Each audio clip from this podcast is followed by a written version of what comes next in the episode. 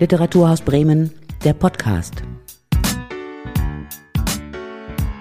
Martin Korditsch ist Autor von bisher zwei Romanen. 2014 erschien sein Debüt Wie ich mir das Glück vorstelle, über einen Jungen, der sich in den Wirren des Krieges zurechtfinden muss.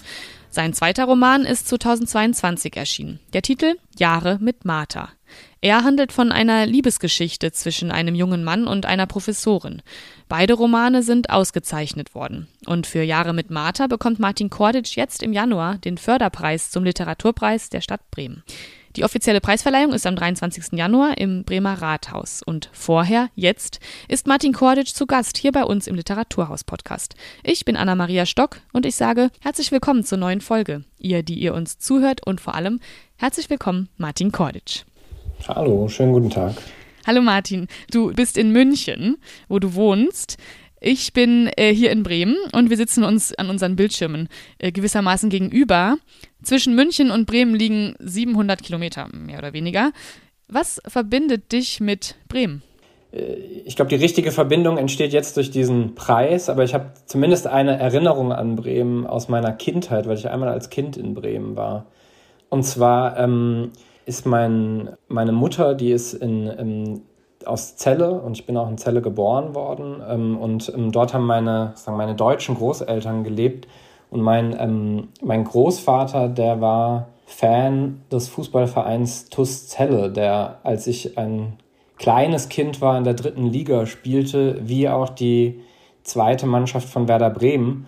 Und wir waren dann einmal, als ich zu Besuch war in Celle, aber ich kann mich nicht mehr genau erinnern, wann das war. Das könnte man wahrscheinlich rekonstruieren genauer. Sind wir einmal nach Bremen gefahren, ähm, um in Bremen das Spiel der zweiten Mannschaft von Werder Bremen gegen TuS Celle zu schauen. Und danach, nach dem Spiel, und daran kann ich mich noch sehr gut erinnern, sind wir ähm, in die Vereinskneipe oder in die nächstgelegene Kneipe gegangen, die dort zu diesem Sportplatz war. Und, ähm, und dort saß Otto Rehagel an der Bar. Und ähm, dann haben mein Bruder und ich uns dort ein Autogramm geholt von Otto Rehagel.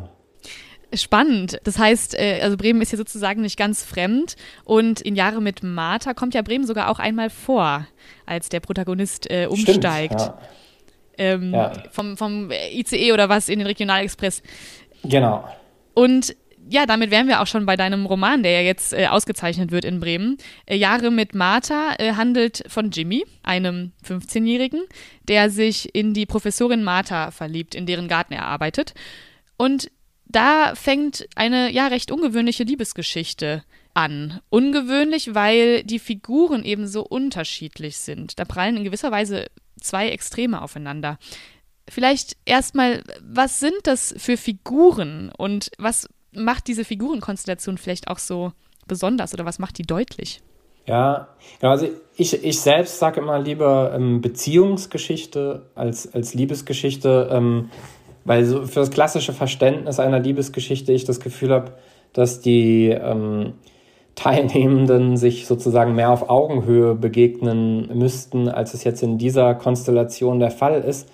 Ja, es sind zwei sehr unterschiedliche Menschen und ähm, Jelko ähm, äh, kommt aus einer Familie, er, er, lebt ähm, zu fünft ähm, in einer Zwei-Zimmer-Wohnung in Ludwigshafen.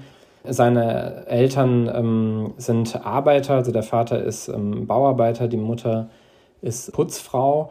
Und mit seinem Blick auf Martha äh, kann man eigentlich sagen, dass Martha Gruber alles verkörpert, was er sich wünscht. Also äh, sie ist, sie ist die Projektionsfläche für all seine Sehnsüchte, seine Sehnsucht nach Bildung, nach Büchern, nach Vermögen, nach Souveränität im Leben. Und du hast jetzt auch gerade schon gar nicht Jimmy gesagt, sondern seinen richtigen Namen, ja. ähm, den ja. aber eben die meisten irgendwie nicht aussprechen können und deswegen er sich Jimmy nennt, oder? So, so ist es doch. Genau, ja. Genau, also ich, also er, er bekommt diesen Namen ähm, in, der, in der fünften Klasse mit Beginn des Englischunterrichts, wenn alle ähm, quasi spielerisch einen, einen englischen Namen bekommen.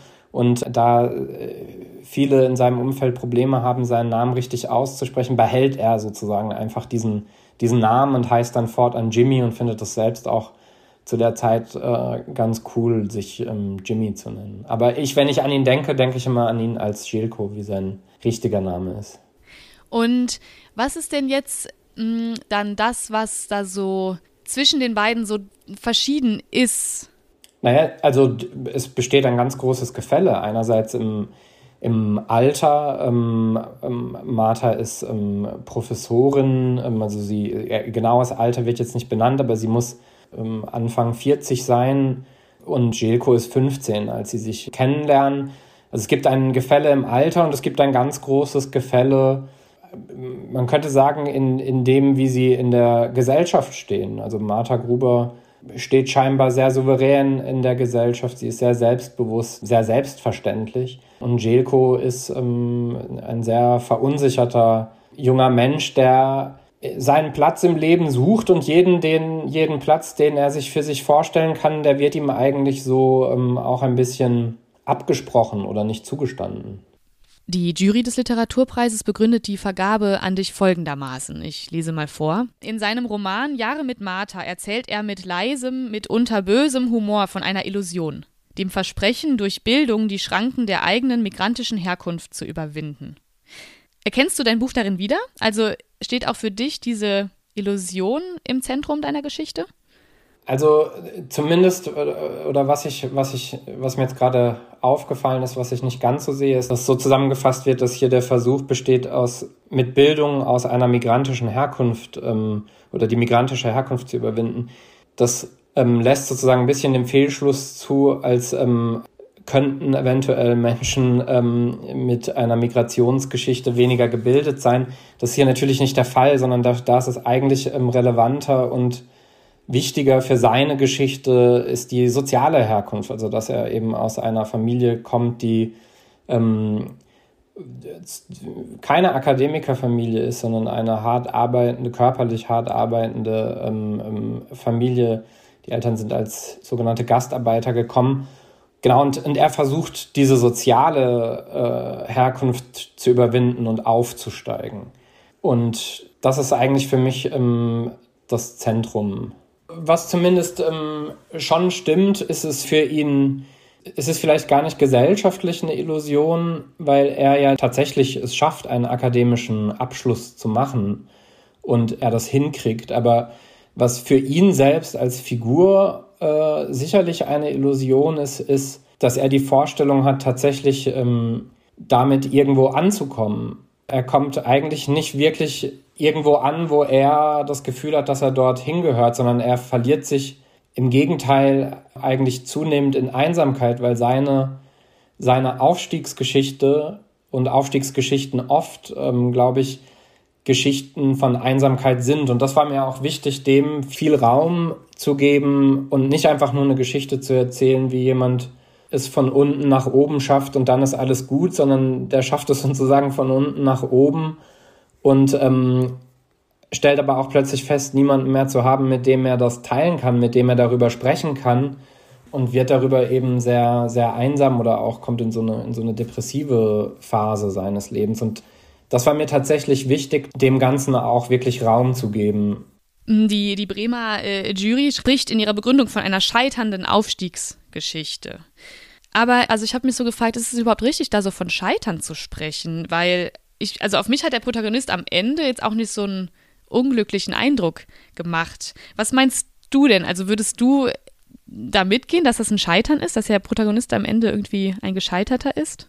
Ich glaube, dafür ist er noch zu jung. Also er ist ja Anfang 30, aber natürlich, wenn man von außen drauf schaut und äh, da einen, einen jungen Menschen sieht, der sich das erarbeitet, einen akademischen Abschluss zu haben und dann am Ende zumindest der, der Romanhandlung daraus ja tatsächlich nichts passiert. Also er, er verliert sich so sehr an Einsamkeit, dass er wieder zurückkehrt zu seiner Familie und Insofern ist, ist natürlich äh, in, in dem Rahmen der Geschichte, äh, ist das, ähm, hat sich daraus keine gesellschaftlich neue Position erfüllt, was ja auch sein Anspruch war am Anfang.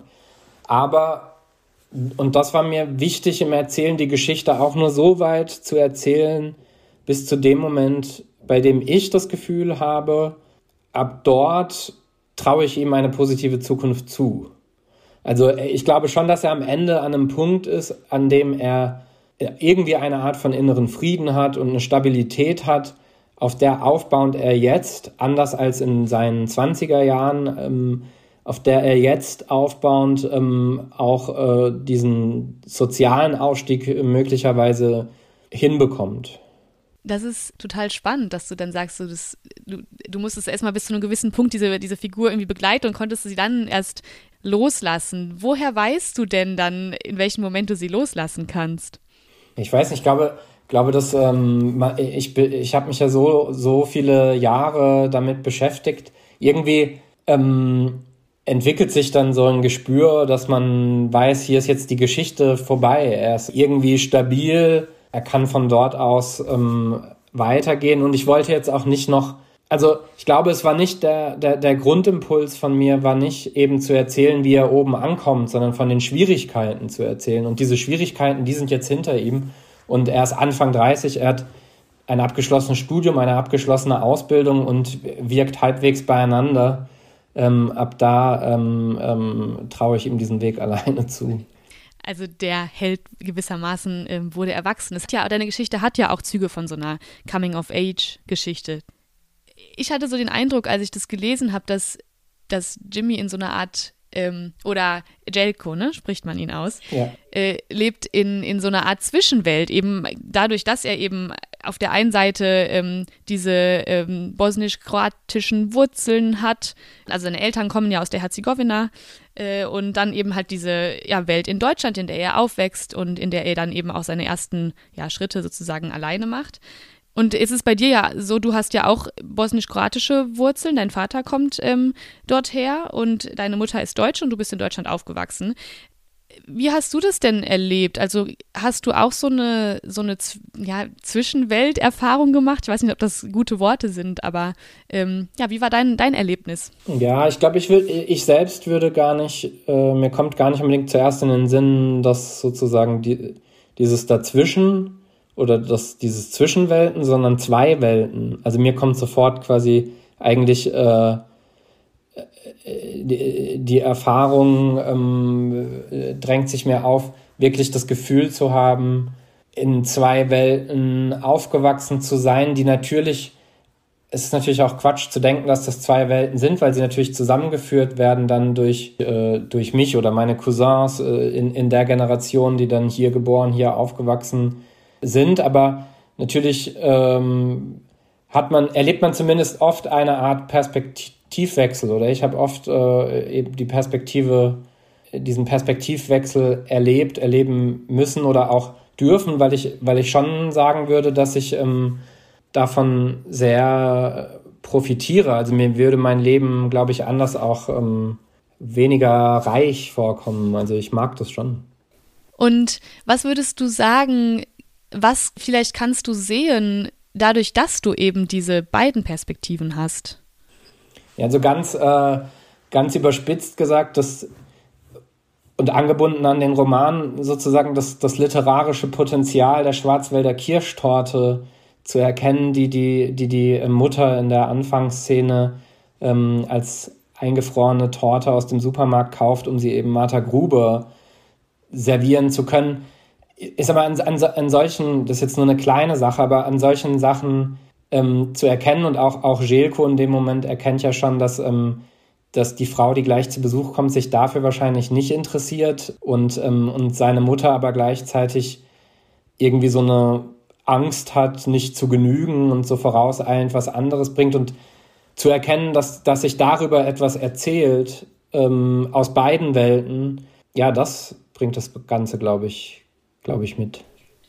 Also diese Schwarzwälder Kirschtorte wird da quasi so zum Symbol für das Bemühen anzukommen in Deutschland oder das Bemühen eben zu zeigen, so ähm, ja, ich, ich möchte dieser Professorin Martha Gruber äh, ein, äh, irgendwie zeigen, dass ich ja, mich, mich beschäftige mit dem, was man eben in Deutschland dann isst, ja, wäre, wäre das das? Nee, ich glaube, ich glaube eigentlich, ähm, dass da eine Art von Minderwertigkeitsgefühl ähm, sichtbar wird.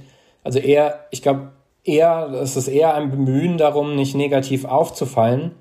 Was sozusagen die verkürzte Darstellung ist, die, lang, die, die lange Version ist natürlich, warum könnte das jemand denken, weil, weil er vielleicht schon viele Erfahrungen in seinem Leben gemacht hat, in, der, in denen er äh, festgestellt hat, dass er ähm, ja irgendwie gedemütigt oder degradiert wird, dadurch, dass er aus einem anderen Land kommt und, und dann quasi äh, sich irgendwie automatisch äh, in, den, in die eigenen Gedanken, ohne das jetzt sehr zu reflektieren, vielleicht sowas einschreibt von, naja, wenn jetzt jemand zu Besuch kommt, ähm, unsere, unsere tollen selbstgebackenen ähm, herzegowinischen Kekse oder, oder Pitter oder ähm, so, äh, das verstecke ich lieber und kaufe noch eine, eine tiefgekühlte Schwarzwälder Kirschtorte. Mm, in dem Buch, äh, also Jahre mit Martha, taucht auch immer wieder die Lyrikerin Hertha Kräftner auf, die ich äh, tatsächlich gar nicht kannte, bevor ich dieses Buch gelesen habe. Und die hat es ja tatsächlich gegeben. Ähm, die ist 1928 geboren und ähm, gar nicht alt geworden. Sie hat sich mit 23 Jahren das Leben genommen. Und du ähm, verwendest eben jetzt ihre Lyrik immer wieder in diesem Buch. Es gibt ein Gedichtband, der den äh, Protagonisten begleitet, eigentlich durch die ganze Geschichte und dann immer wieder auch, ähm, immer wieder schaut er auch da rein und findet darin irgendwie Dinge, die zu ihm sprechen. Was ist denn erstmal so deine eigene ähm, Verbindung vielleicht zu Hertha Kräftner? Was bedeutet ihre Lyrik für dich persönlich? Genau, also das ist tatsächlich ein Punkt, den, den Jelko und ich äh, uns teilen, beziehungsweise ich ihm das äh, ähm, mit auf den Weg gegeben habe meine eigene Begeisterung für Hertha Kräftner, die mich eben auch schon seit, seit ich ein junger Mensch bin, ähm, ich habe sie während des Studiums kennengelernt, begleitet. Ihr, ihr Buch ist tatsächlich so eine Art Lebensbuch für mich. Und ich glaube, es eignet sich dafür sehr gut, weil es, weil es kein ähm, durchgeschriebenes Buch ist, sondern es sind Fragmente einer werdenden Schriftstellerin. Es sind ähm, Gedichte, Tagebucheinträge, Romanfragmente und ähm, dadurch ähm, ja, ist es auch kein, kein Buch, das man so von vorne nach hinten lesen muss, sondern ich habe dieses Buch eigentlich, also wirklich seit, äh, ich weiß nicht, seit, seit 17, 18 Jahren äh, eigentlich immer in, in meiner Nähe und wenn ich mal in der Stimmung bin, blätter ich da irgendwo rein und lese, lese mich da fest. Wie heißt das Buch? Was ist der Titel? Das ist Kühle Sterne, so ein, ein ähm, Sammelband mit, mit diesen Fragmenten. Und das ist auch gleichzeitig das Traurige, das ist sozusagen dieses eine Buch ist im Prinzip auch ihr Gesamtwerk, ihr Nachlass. Und was ist denn jetzt äh, die Rolle von diesen Gedichten oder diesen Fragmenten dann in dem Roman? Ja, Gilko entdeckt eben, fühlt sich von diesen Texten auch sehr angesprochen. Das hängt damit zusammen, dass, ähm, dass Hertha Kräftner eben eine, eine sehr äh, suchende, verlorene junge Person war, die auch oft ganz schwärmerisch verliebt ist oder an dem, am, am, am Leben, an der Welt verzweifelt. Und ähm, in diesen Texten oder in, diese, ja, in diesen starken Gefühlen ähm, findet ähm, Jelko sich wieder und deshalb begleitet ihn der Text und ihre Gedanken durch den Roman und äh, nach hinten raus versucht er sich ja auch ähm, davon ein Stück weit abzugrenzen. Also wenn, wenn er dann so aus seiner depressiven Stimmung langsam ähm, rausfindet, hat er auch äh, so ein bisschen wie so Angst vor dieser Geschichte um Hertha Kräftner. Nun ist ähm, Jahre mit Martha ja dein äh, zweiter Roman schon. Und dein erster ist 2014 erschienen. Wie ich mir das Glück vorstelle, heißt der. Und erstmal eigentlich eine ganz andere Geschichte. Also es geht um einen jungen äh, Viktor, der von Geburt an anders ist, wie es heißt. Ähm, er hat äh, irgendwie körperliche Leiden, muss ein Korsett tragen. Ähm, das Korsett nennt er Rückenspinne. Und es bricht Krieg aus und dieser Junge ja, verliert seine Familie und schlägt sich als Waisenkind durch und ja, ist dann irgendwann sogar ganz auf sich allein gestellt. Auch hier geht es ja, wenn auch vielleicht in einer viel extremeren Art und Weise als jetzt in Jahre mit Martha, äh, um einen Menschen, der am Rande einer Gesellschaft lebt. Was interessiert dich an, an diesen Existenzen?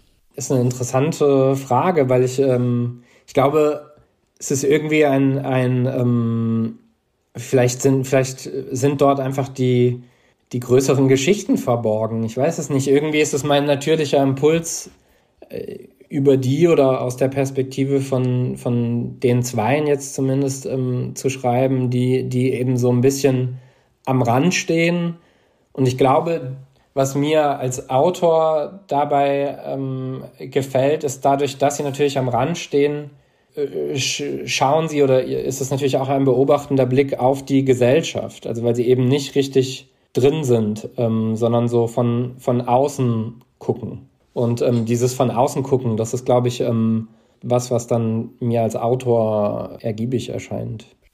Bei Wie ich mir das Glück vorstelle, erzählt ja ein kleiner Junge. Und äh, also ich finde, dass diese kindliche Sicht oder diese unverstellte Sicht dieses Kindes auf diesen Krieg wahnsinnig wertvoll ist.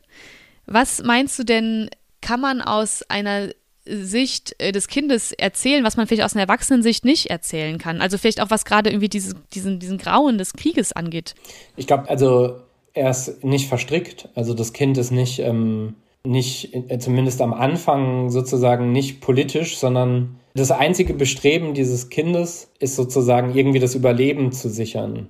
Und ich glaube, wenn ich für dieses Buch eine äh, erwachsene Perspektive gehabt hätte, wäre er immer Teil einer der Konfliktparteien automatisch gewesen. Und der Junge in diesem ersten Roman als Erzähler, ähm, äh, der, der gehört einfach zu niemandem. Also der ist, der, der, der ist sozusagen für, für sich oder für die, für die anderen Kinder, mit denen er sich zusammenschließt, ähm, die sind eine Gruppe, aber, aber er, ist, er, ist, er, ist, er ist nicht verstrickt in das soziale, politische Geschehen. Ich glaube, dass durch das Kind und dadurch, dass, dass es nicht verstrickt ist, sondern dass es eigentlich das Geschehen und auch das Grauen eigentlich ja nur, nur in den Auswirkungen beschreibt, in denen es eben mit, mit dem eigenen Leben, mit dem eigenen Überleben oder dem Verlieren der eigenen Familie oder so zu tun hat, ist das dann so ähm, vielleicht so monumentaler da auf eine Art.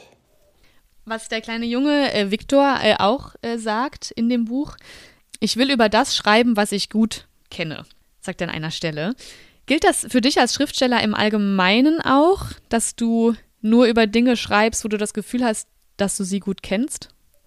Ja, im weitesten Sinne schon, klar, weil man, weil man ähm, oder ich schon das Gefühl habe, um über etwas schreiben zu können, ist irgendwie die Voraussetzung, dass ich mich damit auskenne. Man kann sich das natürlich erarbeiten, auch durch Recherche, aber grundsätzlich ähm, schon, ja. Ich finde es für mich schon als Schreibenden eine angenehme Position, mich von dem, von mir selbst ausgehend äh, sozusagen Spuren zu folgen. Und damit meine ich jetzt gar nicht autobiografisches Schreiben, aber sozusagen Sachen, die mich als Mensch ausmachen, die mich als Mensch interessieren, wozu ich auch Lust habe, mich gedanklich so, so eine lange Zeit mit ähm, zu befassen und zu beschäftigen.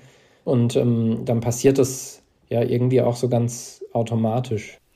Und ich habe mich dann gefragt, so wie kommt es, dass du so eindrücklich äh, vom Krieg erzählen kannst tatsächlich? Du warst ja, als der Bosnienkrieg stattfand, glaube ich, so um die zehn, oder?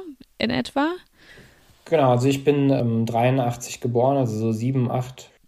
Und hast, hast du den auch erlebt? Äh, also beziehungsweise miterlebt dann durch deine Familie, die da war? Oder äh, inwiefern, also woher weißt du vom Krieg? Ja, Genau, also genau daher. Also in diesen Jahren, also eigentlich sind wir sozusagen jeden, jeden Sommer dorthin gefahren, damals nach, nach Jugoslawien. Und durch äh, dann den, den Krieg war das nicht möglich und stattdessen kamen viele Verwandte zu uns nach Deutschland. Und ähm, dadurch war also überhaupt das Thema und der Krieg war unglaublich ähm, präsent in meiner Kindheit und in diesen Jahren.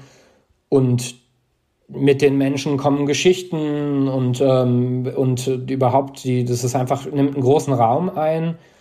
Und dann war ja auch so schnell wie möglich der, der Wunsch da ähm, von meinen Eltern, von meinen Onkel und Tanten, die, die hier in Deutschland leben oder gelebt haben, auch wieder dorthin zu fahren oder teilweise auch während des Krieges dorthin zu fahren. Ähm, und genau dadurch gab es jetzt auch nicht irgendwie einen großen zeitlichen Abstand zwischen, dann hörte der Krieg auf und dann sind wir wieder hingefahren, sondern wir, es war immer präsent und, und sobald die, die erste Möglichkeit da war, ähm, war ich dann auch in den Sommerferien ähm, wieder dort und also auch diese, diese, dieser Nachkriegsraum einer Gesellschaft und eines Landes ist eigentlich, eigentlich das Wort falsch, weil es ist sozusagen immer noch ein Kriegsraum, nur dass vielleicht akute Kampfhandlungen ähm, nicht mehr da stattfinden. Was dem Krieg da total entgegensteht, finde ich, ist eigentlich dieses Cover von dem Buch. Also da ist, sieht man einen ähm, ja, roten Kanarienvogel. Und ich habe mich gefragt, was war der Gedanke hinter diesem Kanarienvogel? Die Genese dieses Umschlages ähm, war nicht ganz leicht, ähm, weil es recht ähm, schwierig war, dafür einen Umschlag zu finden, der, der nicht zu düster ist sofort. Und es gab damals einen Entwurf, den ich eigentlich jetzt rückblickend besser finde. Aber damals gefiel mir das aus irgendwelchen Gründen nicht, kann es nicht mehr genau sagen. Und äh, meine damalige ähm, Lektorin ähm, hat dann irgendwann diesen Vogel ähm, oder einen vergleichbaren Vogel mir gezeigt. Was ich daran mochte, ist, also der Blick des Vogels ist so einladend äh, und er, er bewegt sich eigentlich in die, in die entgegengesetzte Richtung. Und für mich ist der Vogel so ein bisschen eher dann das symbolische, vielleicht so dieses märchenhafte, folge mir in eine Geschichte, die dich in, in, in eine andere, märchenhaftere Welt führt. Und so erzählt Victor ja auch die Geschichte. Er erzählt es ja so ein bisschen ähm, in so einer märchenhaften Sprache und Benennung von Orten und der Geografie. Also es ist gewissermaßen ein Lockvogel. Ja, genau, könnte man, könnte man so sagen, ja der uns alle in dieses äh, Buch hineinlocken äh, soll. Ja, zu Recht, zu Recht. Beides äh, sehr schöne Bücher. Ich habe sie richtig gerne gelesen. Und ja, ich bin gespannt, ähm, was äh, sonst noch so kommt von, von dir. Aber du hast gesagt, du arbeitest gerade nicht an einem nächsten ähm, Roman. Nein, ich arbeite, ich arbeite wirklich sehr, sehr langsam. Ich habe an beiden Büchern äh, ungefähr fünf Jahre geschrieben und zwischen den Büchern lagen ja auch noch mehr Jahre, weil ich dann auch direkt nach dem ersten nicht sofort weitergeschrieben habe. Und ich habe auch jetzt das Gefühl, irgendwie alles, was mich jetzt die letzten Jahre beschäftigt hat, steht eigentlich in diesem Buch. Ich wüsste jetzt gar nicht direkt, womit ich weitermache. Deswegen, ich freue mich darauf, wenn dann irgendwann wieder ähm, so eine Art normaler Alltag äh, entsteht und, und sich irgendwas wieder aufbaut. Aber ich ähm, habe noch keinen neuen Roman, kein Projekt, an dem ich sitze. Und jetzt äh, bist du zumindest äh, Anfang dieses Jahres dann erstmal Preisträger des Bremer Literaturpreises. Ähm, vielen Dank für das Gespräch. Wer Martin Korditsch in Bremen erleben will, kann das am 22. Januar, am Vorabend der Preisverleihung, da wird es eine Lesung geben. Ähm, ich weiß nicht, wirst du aus äh, Jahre mit Martha lesen wahrscheinlich dann, oder? Ja, ich gehe davon aus, dass ich aus Jahre mit Martha lese. Ähm, jedenfalls wird es eine Lesung in der Glocke geben, zusammen mit Thomas Stangl, der den äh, Hauptpreis erhält, der dann übrigens auch in der kommenden äh, Podcast-Folge zu Gast sein wird. Und im Umfeld der Preisverleihung findet dann außerdem auch die 47. Literarische Woche statt in Bremen und dann mit noch mehr literarischem Programm. Ja, Martin Korditsch, vielen, vielen Dank und bis äh, bald in Bremen. Ja, vielen Dank auch. Bis bald. Das war Literaturhaus Bremen, der Podcast.